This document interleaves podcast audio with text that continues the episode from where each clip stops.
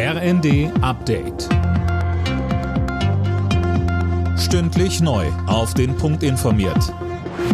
Ich bin Silas Quiring. Guten Tag. Die CO2-Kosten sollen künftig zwischen Mietern und Vermietern aufgeteilt werden. Das Bundeskabinett hat heute einen entsprechenden Gesetzentwurf auf den Weg gebracht.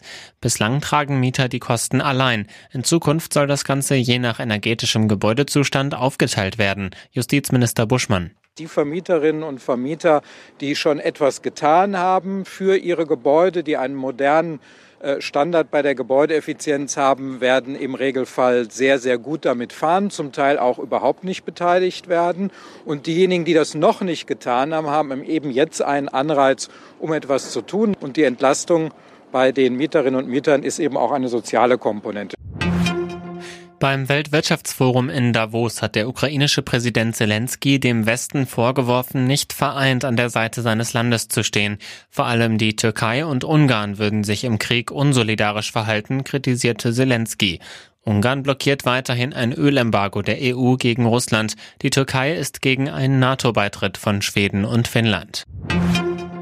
Am langen Himmelfahrtswochenende müssen Autofahrer wieder mehr Zeit einplanen. Der ADAC rechnet mit zahlreichen Staus in ganz Deutschland.